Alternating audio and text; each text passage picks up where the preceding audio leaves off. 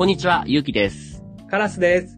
アニメつまみ食いラジオ、アニツマ。この番組では1500以上の作品を見たアニメ先生こと、ゆうきと、アニメに興味があるけど、なかなか手が出ないカラスが、アニメ作品の美味しいところだけをつまみ食いして紹介します。ネタバレ要素もあるので、ご注意ください。はい、お願いします。お願いします。と何を撮ろうかって考えて、なかなかアイデアが出ないってことがよくあるんですけれども。先生もね、大変ですよね。毎週毎週ね、一個紹介しないといけないってカラスにつつかれて。追いつかないんですよね、アニメ見るのがね。いや、申し訳ない。そんな時の虎の子が、ジョジョですね。あ、今回ジョジョの、今度3部。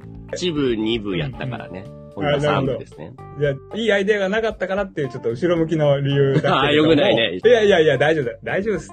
実際のところは、うんジョジョのことやりたかったなって、やっとできて嬉しいなっていう。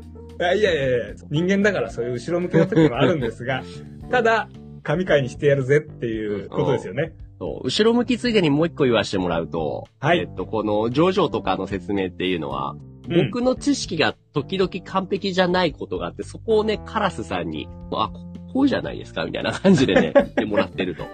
あ、そうですね。ジョジョの奇妙な冒険をね、カラスも好きなんで、あの、ええ漫画読んでるから、はい。こういうストーリーでしたっけみたいな話がああるってことですよね。ただ、ただカラスさんは、このラジオ上で僕の存在を先生としたいから、うん。カラスさんがカットして、あたかも僕が全部知ってましたっていう感じに、今音源としてはなっちゃってるんでしょう。えー、そうです。一部、二部はね、うんそうしました。編集上、そうなんですよ。いつもはね、カラスアニメ全然知らないんで、はい。全く問題ないんですけど、今回はちゃんとそこのところを別にもうそのままで、僕が知らないことも結構あるので、カラスさんにもフォローしてほしい。了解しました。先生がね、ちょっとあんま編集されちゃうと、全然違う人みたいに聞こえちゃう。辛い、辛い。辛い、辛くなっちゃう。いや、意外ですね。多分リそうリスナーも意外だと思ってるじゃないです そんなことないよ。か。っていうところで今日はだから、僕とカラスさんで、見てない人っていうのを、それこそリスナーの人たちに向けて発信をするっていうスタンスで。了解しました。いつもとちょっと違うぞってことですね。はい。ってな感じで、今日はこのジョジョ第3部、スターダストクルセイダーズをレッツつまみぐーい。じゃあ、あらすじいきますね。舞台は第2部から50年後、1989年の日本。悪霊が取り付いたと自ら留置所にこもる孫、空城城太郎の元を祖父、ジョセフ・ジョースターが訪れる。城太郎が悪霊だと思い込んでいたものは、スタンドと名付けられた能力。ジョセフたちにも同時多発的にスタンド能力が発現しており、その原因は100年の眠りから目覚めたディオの復活にあった。100年の時を超えた因縁を断ち切るため、ジョー太郎とジョセフ一行はディオのいるエジプトへ向かう。うースタンドが初登場するのがこの第3部と。ん。なるほど、なるほど。スタンドってね、ジョジョ知らない人でも、スタンドっていうのは聞いたことあるんじゃないかぐらい、この作品の代名詞みたいになってますよね。でもただ、ジョジョ最初からスタンドがあったわけじゃないんですよね。うんうんうん。要はあれですよね、特殊能力みたいな、能力者の横に立ってるような、同じぐらいの頭身で、主人公空城城太郎だったら、スタープラチナっていう腰身のつけてる 紫色の奇抜な格好の。ちょっと背後霊みたいな感じで、後ろに立ってる人がいるみたいなんですよね。ですね。それが能力持ってるっていうことですかね。うん。普通のジャンプの能力もんだと、主人公がパンチすると火が出てくるとか、そういう感じで、主人公から特殊能力出てくるんだけど、うんジョジョの場合は、後ろに立ってる背後霊から特殊能力が出てくるっていうのが、ちょっとそこら辺が違うのかなとか。これがスタンド。で、この本作の主人公空城城太郎っていうのは、第2部の主人公のジョセフ・ジョースターの孫ですね。えー女性がおじいちゃんになるんですね。うんはい。うん。どんなキャラクターかって言ったら、おじいちゃんのジョセフが割とお調子者、でも頭は回るみたいな、そんなキャラだったけれどもう、んうん。この城太郎の方はキザでクールな、はいはいはいはい。クールガイって感じですよね。ちょっと不良みたいな設定もありましたよね。不良ですよね。初めて出てくる時って檻の中に入ってるんですよね。刑務所なのか少年院なのか。確かはいはい17歳で始まってるからとあったあった。って、檻の中に入ってるけれども、すごくなんか尖ってる感じで、このスタンド能力を使って、ビールかこれもしかして。そういうやんちゃしてるようなね、キャラですけれども。これ多分時代的にやっぱこういう格好が流行ってたのかなこの、学ランみたいなボンタンみたいな格好ですよね。バンカラスタイルらしいですけどね。ですね。うん。ちょっとでもまあ、じこの時流行ってたっていうよりは、なんだろうな、不良、不良キャラとしてってことかな。うん。完全にこれはもうこの作者の、うん。えっ、と、荒木先生のスタイルなんかね。1989年が舞台だってことですかね。あの特に狙ってはないんでしょうけど、くしくも、ねバブル経済が崩壊する年ですね、ここね。ああ、くしくも僕の生まれたのも89年なので、そのあらららららら。うんあ、そっちですか？そう。あジョセフがジョータロを迎えに行くんですよね。うんうんうん。おじいちゃんが孫に会いに来ると。で、で、そのタイミングで、じじい、俺にはよくわからない変な悪霊がついてるから近づくんじゃねえ、みたいな。うんうんうんうんうん。ありましたね。言うんだけども、ジョセフがそれはスタンドと呼ばれるものじゃ。うんうん。最近自分にもついたみたいな感じでしたよね。そうそうそうそう。ジョセフもジョセフで、は、あ、あんまり名前言うと覚えられないね。スタンドの能力がジョセフにもついてた。その頃、ちょうどってことですよね。おじいちゃんのジョセフが来て、一緒に友達として来るのが、インド人のアブドゥールさんですね。はいはいはいはい。アブドゥルが最初ね、その、たす、もう一緒に来てくれて、そそうのアブドゥルのスタンドも、その炎ブワーって出すようなね。そうそうそうそうそう鳥みたいなスタンドなんですけどね。火出すんですよね。そうそうそうそうそうで、そう。これがスタンドかっていう、スタンドと和解になってるんですよね。うん戦いが。で、その後学校に復帰したジョータロウが学校にいるクラスメートの、まあ、歌そうそうそう。教員っていう日本人のね、キャラが出てくると。転校生で帰ってくるんですよね。ね。最初は敵なんだよね。ただこの敵っていうのも自分の意思ではなくて、ディオ、その第一部、ボスキャラだったディオがまだ生きていた。うんうんうんうんうん。ありましたね、ありましたね。そうだそうだ。そのディオの力によって、あやされちゃうんだよね。ありましたね、そんな設定ね。ディオに操られちゃってて、うん。あの、同級生のかきくんが転校生として戦いに来ちゃうってやつね。そうそう。で、そのはい転校生の子をやっつけて仲間にすると。ああったあったあった。そうだそうだそうだ。でもこれでもう4人ですもんね。えっとね主人公の丈太郎とおじいちゃんのジョセフと、おじいちゃんの友達のインド人アブドゥル君と、あの転校生のかきょい君。これもうも名前多いよ。やばいやばい、これカットこれどころ、これどころじゃない、もっと出るからね。まあ、それぐらいはいいそっかそっか。で、そう。その後ぐらいかな。その、ジョータロウのお母さん、ホリー。だから、ジョセフの娘だよね。ジョータロウの主人公のお母さんが、これもそのディオの呪いかなんかの影響だよねディオを見つけ出して倒さないと、そのままだとお母さん死んじゃう。っていうことで。すんごい熱出て死んじゃうぞみたいになっちゃうんですよね。そうそうそうそう。で、今、ディオはどこにいるっていうのが分かって、それが、エジプトですね。そう、エジプトまで行くんだよね。もうこの当時もうちゃんと飛行機とか出てたんだけど、最初飛行機乗ろうとしたら、敵の攻撃で墜落しちゃうみたいになっちゃって、そうそうそうそう。クワガタみたいなスタンドが出てきて、飛行機墜落させられちゃうんですよね。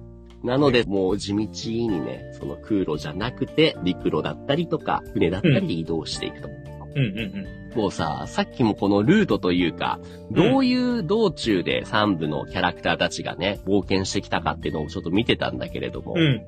うん。日本出て、香港行って、シンガポール行って、みたいな感じで、で、インド行って、サウジアラビア砂漠を渡って、で、エジプトみたいな。うんうんまあ言ってしまうと、エジプトに行ってディオを倒すっていうのが大筋なので、うん。その中で特にこのバトルが好きですよっていうところをじゃあ話そうかな。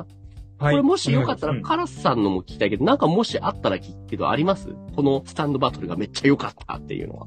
そうですね。どんどん旅行していって、エジプトに着くんですよね。そうそうそうそうそう。ディオがエジプトにいるっていうのは分かったんだけど、エジプトのどこにいるかが分かんないから、ちょっと聞き込みしようぜみたいな話で、聞きはいはいはい込みしてたところに、ギャンブラーのダービーっていうのが出てくるんですよね。そうそうそう。ダービー、ちなみに弟と兄がいるんですけど、どっちの話してます？お兄ちゃんの方ですね。お兄ちゃんの方ね。お兄ちゃんの方のダービーはこれか。なんかタキシード着たスーツ着た感じの、ディーラーみたいな感じの見た目ですよね。そう、いわゆるギャンブラーのポーカーを配る人の服装をしてる人ですね。なんか戦う感じじゃないよね。普通に肉体バトルじゃないよね。そう、え、じゃあディオのこと知ってんだったら教えてよって言ったら、ただでですか？みたいなんですよね。うんいや、もうお金払うから教えてよとか言ったら、いや、お金はもういいんですよ。ギャンブルで勝ったらいいですよって言って、ギャンブル勝負になるんですよね。うんうん。で、最初、ジョセフがめちゃくちゃお調子者で頭いいんで、いいよ、やってやるよ、っつって、ど、うんなんでもいいんだなとかやるんですけど、負けちゃうんですよね。ねジョセフが。頭負けいいのに。したら何殺されちゃうんだっけスタンドの能力で、魂をチップにされちゃうんですよね。あポーカーらのチップにされちゃう。で、ジョセフ負けちゃうんでね、魂取られちゃう。そうジョセフの顔のチップがね。で、ジョータロ一行はもう、そこまで戦ってきた歴戦の勇者たちなんで、もう、ダービー兄なんか一発でぶん殴れば終わりなんですけど、うんもう先に人質取られちゃったから、うん。キャンブルの勝負をやらなきゃいけなくなっちゃったみたいな。そうそう。ねここでダービー兄を倒しちゃうと、ジョセフも戻ってこないからね。そう、魂がね、あの、戻ってこなくなっちゃって死んじゃいますっていう話。この、やっぱギャンブル界のさ、ジョータロウのハったり具合、イカ様具合がやっぱいいよね。そうですね。主人公のジョータロウが勝負することになるんですけど、じゃあ何で勝負するんだって言ったら、ポーカーでやるとかって言うんですよね。はいはいはいはい。ポーカーダービー兄はもともとギャンブラーだから、ポーカーなんてもうお手のもんなのに、そんなんで勝負するのかよみたいな話になるんですよね。うんこれがね、ジョータロウ、まあ、言っちゃうと、手札、全然役揃ってない状態なのに、すごくもう余裕しゃくしゃくの顔で、これで俺はかけるぜって言って、チップかけてくんだけども、そうそうそう。最終的には自分のチップだけじゃなくて、うんアブドゥルとか歌教員とか、自分のお母さんの魂もかけるとか言ってそうそうそうそう。いわゆるね、ポーカーで言うとオールインし始めるんですよね。そうそうそう。全額だみたいな。えー、みたいな。ここまでするとさすがにダービーもびっくりだよね。ジョータロウがこう言うんですよね。これだけ俺は魂かけんだから、お前にも相当のものをかけてもらうぞって。ディオのスタンドの秘密を教えろ。えかけろっていう話してくるんですよね。で、ダービーもビビっちゃってて。で、それに見事勝って、実際のカードは豚、つまり役が揃ってないんだけれども、その情報をゲットすることができましたというそうダービー。ですね。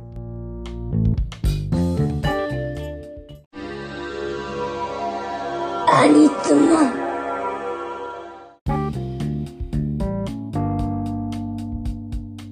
ちなみに俺このダービー兄じゃなくて、ダービー弟の方との戦いも好きですね。はいはいはい。弟ダね。ービー弟の方はゲームバトルすんだよね。そうそうそう。ゲーマーだから。で、プレイするのが最初、歌教員が F メガ、なんか F0 みたいなレースゲームで バトルすんだけども。時代的にはね、1989年、ファミコンで初め世代くらいのうん。時代なんですけどね。ね100人僕もやり込んでるから大丈夫だって。そうそう、えーかけもめちゃめちゃ上手くて、すごくもう寸分の狂いもないプレイをするんだけれども、システム上のバグじゃないけれど、そういったものを利用した、すごく斬新なプレイで負けてしまうと、歌教員が。で、ダービー弟の能力は、相手の心を読めるっていう能力で、それもあって負けちゃうんですよね。そうだった、心読めると。うんでも、また、今度はジョータロウもプレイするって、ジョータロウは野球ゲームを選択し そうそて。うそうそう。またね、最初味方がやられちゃったから最後、主人公の状態が出てきますっていう展開になるんですよね。これまあ、勝負省いて、勝負勝って、で、最後そう、ボコボコにそうする時のこのシーンが好きなんだけども。すごいミームになってますね。耳になってますね、確かにね。ダービー弟がね、これからもうお前ぶん殴られるけれども、質問だ、つって。右の拳で殴るか、左の拳で殴るか当ててみな、言われて。でダービーはね、能力で心が読めるから、どっちに殴るか当ててみろやって言われちゃうんですね。ね。で、じゃあ、右でやってくれって、言うんだけど、no、no、no って出てきて、じゃあ、うん左ですかって、それも no、no、no って、その後、両、両方ですか yes、yes、yes で、その後にもしかしてオラオラですかっていうのがね、はいはい。オラオラっていうのはね、パンチパパパパパって何百発も撃つやつですよね。そう。これがもうジョジョの敵をぶちのめす時の最後の必殺技みたいな感じだよね。うんうん。ただのパンチたくさん撃つやつなんですけどね。そうなんですけどね。総じてオラオラって言ってる。時代的にはもう北斗の剣とかもそうだよね。北斗百裂剣みたいな感じでしょ。あなるほど、なるほど。そうですね。同じですね。っていう、じゃあダービーのね、なんかダービー編良かったと。うんうんうん。俺も好き。俺はね、あれですね、エジプト行くでしょ。行った後に戦う、バニラアイスっていうキャラクター。うんうんうん。ディオのもう側近というかかなり忠実なキャラですね。そうですね。これ見た目もまた結構だいぶ変態なもう変な見た目ですけども。このハイレグみたいな格好ですよね。何人なんですかねちょっとまあ、西洋人みたいな感じのね。レオタードみたいいなの着て筋骨隆々で、なんか腰にハートマークのベッド巻いてて。このバニラアイスのスタンド能力は、異次元に飛ばしちゃう。そうなんですよ。まさにそのアイスのようにもうクリームをシュッてかすり取るみたいな感じのね。うん。かすり取ったものがもうこの世からなくなっちゃうみたいな。もうブラックホールですよね、要はね。そう、ブラックホール能力みたいなね、持ってるんですよね。バニラアイスで好きだったのは、一番最初にその、さっき言ったインド人のアブドゥルさんがね、アブドゥルさんが壁に手をついて、で、パッと見たら壁の手ついたところに落書きが書いてあるんですよね。そうそうそうそう。この落書きを見て、後ろを振り向いたとき、お前らは、そう。落書きを見て、後ろを振り向いたら、お前らは、まで書いてあって、その後が、今、壁に手ついてるからね、そこちょっと見えないんですよね。うかそうん。そうそうそう。で、手をスッてどかすと、死ぬって書いてあって、そうそううん？って、後ろ振り向いたら、バニラアイスの能力で、このアブドゥルさんがスパーンって、いなくなっちゃうんですよね。そうそうそう。で、手と足くらいしか残ってないんですよね。最後の気力を振り絞って、ポルナレフ、イギー危ないっつって助けてくれるんだけれども。助けてくれるんだ。そう、恐ろしいね、このスタンドは。で、最後、ディオの館について、うん。えー側近がそのバニラアイスなんとか倒して、ええで、ディオが出てくるんですよね。はいはいはいはい。で、まあその時にはもうみんな仲間がみんなバラバラになっちゃってて、うんうんうん。で、一番最初、ポルナレフってちょっと、まあ言ってないですけど、仲間のもう一人がポルナレフがあー、はいはい、はい。階段かなんかで会うのかな、そうそうそう、階段で会って、で、近づいていると思ったら、もう後ろに下がっていた。つまり離れていたってそうそういう、ね。そうそうそう。そそうですねこ見回りますよね。スタンドバトルなんで、このディオの能力が何なのかっていうのはすごい大事になってくるんですけど、結局ね、その時点でまだわかんないんですよね、能うん、力が。うんなんか多分ディオだからすげえ能力じゃねえってなってるんですけど、で、仲間のポルナルフ君が、フランス人ポルナルフだったか君が、な。剣のスタンドでね、バーって切りかかるんだけど、なんか全然違う方向を自分が向いてるみたいな。え？みたいな。何が起こったのみたいになるんですよね。うん。で、やべえって言ってポルナルフ逃げるんですね、一旦ね。で、その後みんなに伝えるときに、あ、ありのまま今起こったことを話すぜ。そっかそっか。何を言っているのかわからねえと思うが、俺も何をされたのかわからなかった。頭がどうにかなりそうだった。催眠術だとか、超スピードだとか、そんなチャチなもんじゃ断じてね、もっと恐ろしいものの片鱗を味わったぜ。っていうね。これ、ジョジョ読んだことなくても見たことある人いると思うんだよね。ああ、とりあえず何があったか分かんなかったけど、すげえやばそうだったっていう話ですよね。そうそうそううんまずこの時点でディオの能力の、まあちょっとヒントその1ですよね。うんうんうん。それで、コルナレフは逃げるんですよね、ディオから。うんうんうんうん。で、ディオはそれを追いかけ始めるんですね。はいで、あの車に乗るんですよね。車のシーン覚えてます？わしは上院議員じゃんみたいな感じの。そうそうそう。このディオは何百年も海の中で寝てたんで、うんあの車のことも知らないぐらいなんですよ。はいで、出てきて、まあ車が走ってると。で、車に乗り込んで、エジプトの偉いえらい人の車に乗るんだよね。そうそそううそそう そう、パターン言うて。で、これこれ若い者はとか言うんだけども、もう俺も言わさず前歯ボキーって折って、ブツブツ言わずに運転しろって言って、で、偉い上院議員の人に、その車運転させて、いいシーンですよねいいシーン。いや、ディオのイカれ具合もわかるし、なんだろうな。100年前からね、目覚めたディオが言うんですよね。車っていうのは便利なんだけど、みんなが車使ってるから全然便利じゃ渋滞で進めないじゃないかって、はいはいはい、皮肉です。で、空いてる道があるぞとかって議員さんに言うんですよね。そこを運転しろとかって言って。でえ、いや、空いてるとこなんかありませんけどって。あるだろ、そこに。ほら、歩道だ。みたいなえ、人いっぱい通ってますけど、みたいな。いいから行け。関係ない。行け。そうそう行け上議員議員さんがバンバン人を引きながら、ポルナルフを追いかけていくっていうシーンがあるんですよね。ディオの悪のカリスマとしてのね、出てますよね。そうそうそうそう。で、フランス人のポルナレフは逃げながら戦っていくと。追いかけながら戦っている人たちで、さっきの転校生の歌教員くんが教員がそうそう。遠距離攻撃できるんで、ディオにバババーってダイヤモンドみたいなのそを、ダイヤモンド弾を撃つんですけど、いいとこまで行くんだよね。行くんだけれども、もうね、罠にはめたみたいな感じでねう、ん全方位からダイヤモンド弾打ち込んで、もう寸分の狂いがないぞ、やった勝ったって思うんだけど、次の瞬間、やられてるんですよね。かくみくんがやられてたと。うんうん。あ、で、そうだ1。秒の狂いもなくダイヤモンド弾打ったはずなのに、うん。次の瞬間、外れてておかしい。うん。こんなに早く動けんのか？あ ?1 秒？あれ？時間？みたいな感じで、かくみくんが気づくんですよね。で、リオの能力の謎に気づけたんだけど、もうやられちゃってるから話す体力がないと。うん。で、そのダイヤモンド弾で、リオを撃つんじゃなくて、時計台を撃つんですよね。はいはいはいで、みんながね、なんで時計台撃ったんみたいになるん。よね。はいはいはい。で、みんなはここまで試してきてる仲間だから、核員がそんな無駄なことするやつじゃないなって思うんですよね。うんうん。で、ジョセフがそれ見て、うん。えーっと、みたいな考え始めるんですよね。え、で、ちょっと待って待って、つって、リオに追われながら、ジョセフが考えて、やっと気づくんですよね。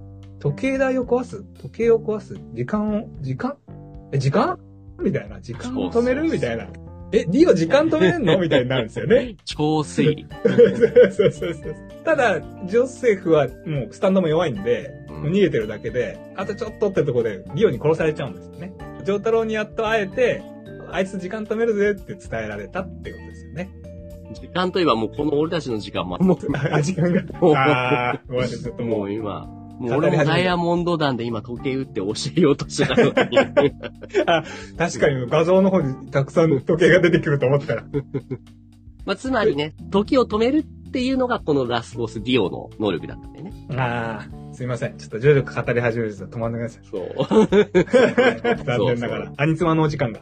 今日じゃあちょっとそのね、盛り上がりすぎて、もうその時間がね、なくなってきたんで、そっかそっか、もう時間ですもんね。これ終わっあっああさり、もう時止めちゃいます。すいません、ちょ、これカラスが。ああ、無駄なこと一番大事なとこ語れなかった。まずねい。始まった。ごめんなさい。どうでもいいとこ。はい。じゃあ、一旦今回説明これぐらいにしておいて、気になる方は続き読んでみてって感じにしましょう。はい。はーい。じゃあそんなところかな。アンケートの内容はどうしようかな。じゃあ推しのバトル、その聞いてみた上でどっちが良かったっていう意味で、カラスさんが言ってた、ダービー、ギャンブラーのダービー、兄との戦いが良かったか、あるいは僕が話したバニラアイスっていうその圧倒的なね、異次元空間に送り込むっていうバニラアイスの戦い、どちらの方が聞いてて良かったと思うか。うんうん、っていうのをいいですねご。用してもらいましょうかね。はい。と、お便りです。お、あ、素材理紹介コーナー、材理ありがとうございます。81回の薬屋の独り言の回です。レッド・イット・ビーさん。はい、ありがとうございます。受験生なのでアニメを見る暇がない。でもアニメの内容をせめて知りたい。という自分の願望にぴったりのラジオをいつもありがとうございます。おー、嬉しい。嬉しいですね。はい。うん今回もわかりやすくて、マオマオについてよく知ることができました。感謝です。紹介してほしいアニメは、ドクターストーンです。3期は見ていないので、よければ紹介してくれれば泣くほど嬉しいです。これからもラジオを応援しています。というメールでした。ありがとうございます。いや、こういう若い子も聞いてくれてるんですね。いや、嬉しいですね。で、ドクターストーンね、漫画は読みました。アニメはちょっと全部終えてないので、ここもそうね、うんうんうんチェックして。面白いんでしょ？これもね。おこれはね、面白い。そして、勉強になるね。科学の勉強、物理の勉強。何と何を合わせたらこれができるみたいな。面白そう。面白そうそうね、一個一個すごく頭のいい主人公がね、考えつつっていう。あ、これ知りたいですよ。これやってください。ぜひ。わかりました。お便り紹介させていただきました。レッドイットビーチさんありがとうございます。ありがとうございました。はい。では、エンディング参りましょう。というわけでお送りしましたアニメつまみ食いラジオアニツマ。番組では見なくてもわかるをモットーにおすすめアニメをつまみ食いしていきます。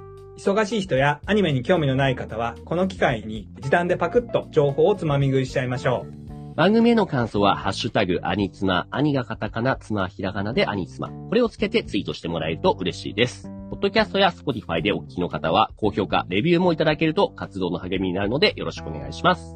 番組へのご意見、ご感想は概要欄のメールアドレスや番組ツイッターからどしどしお送りください。というわけで今回はここまでです。ありがとうございました。ありがとうございました。